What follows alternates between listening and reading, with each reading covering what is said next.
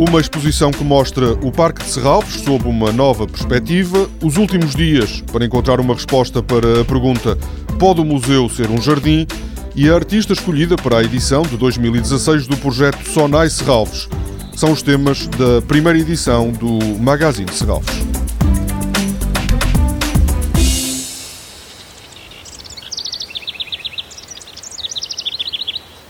Ver o Parque de Serralves para além do que é possível observar a olho nu é a oportunidade que a exposição O Parque em Macro oferece a partir deste sábado aos visitantes. Através da macrofotografia é possível captar imagens de pequenos objetos ou seres vivos que escapam à vista desarmada. Nós estamos habituados a passear no parque, a olhar para as árvores e para as plantas e para os animais e às vezes esquecemos que há muito mais para ver para além daquilo que é imediato, não é? É isso que nós tentamos uh, mostrar a quem nos visita. João Almeida, comissário da exposição O Parque em Macro, confessa que o resultado deste trabalho surpreendeu até quem trabalha em Serralves. A macrofotografia desvenda um mundo novo. Realmente o que nós conseguimos ver nestas fotografias é algo que não se consegue ver ou muito dificilmente se vê a olho nu e uh, às vezes temos, mesmo quando estamos a, a fotografar, nós próprios que estamos a, a, com esse trabalho de tirar a fotografia temos grandes surpresas. E é um meio que nós até conhecemos relativamente bem. Por isso eu acredito que para o público que não está tão familiarizado com as plantas e com os animais. Quando se apercebe realmente que uh, aquelas fotografias são animais e plantas, estou certo que ficarão surpreendidos. A segunda edição desta exposição inclui 28 fotografias, da autoria de Filipe Braga, um fotógrafo que, explica João Almeida, tem uma qualidade decisiva para um trabalho como este, que também requer a colaboração da natureza. É a pessoa certa para fazer este tipo de fotografia, porque é, é muito paciente. Estas fotografias requerem algum tempo e alguma paciência até chegarmos à fotografia certa.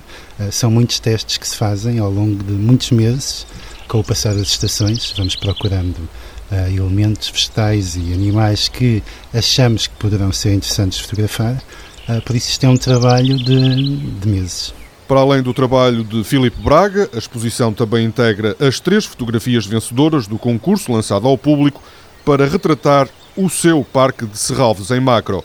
Este sábado, dia da abertura da exposição, a entrada no Parque de Serralves é gratuita.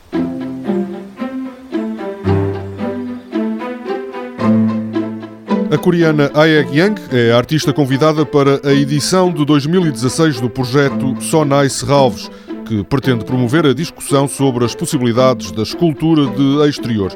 Aeg Yang já criou trabalhos de grande dimensão, para o Pavilhão da Coreia do Sul na Bienal de Veneza em 2009, para o Museu de Arte de Seul e mais recentemente para a antiga estação de comboios de Kassel, na Alemanha.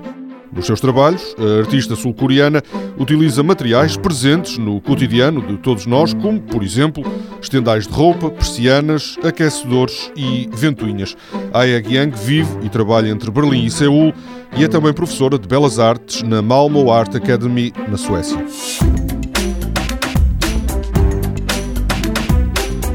A exposição Pode o Museu Ser um Jardim está a chegar ao fim, mas até ao próximo domingo ainda é possível conhecer diversas obras da coleção de Serralves.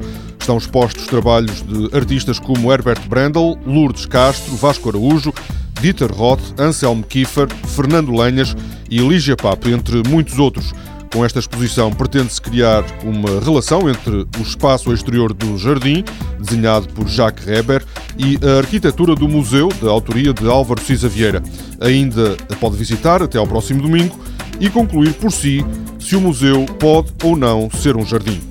Toda a programação pode ser consultada em serralves.pt ou na página da Fundação no Facebook.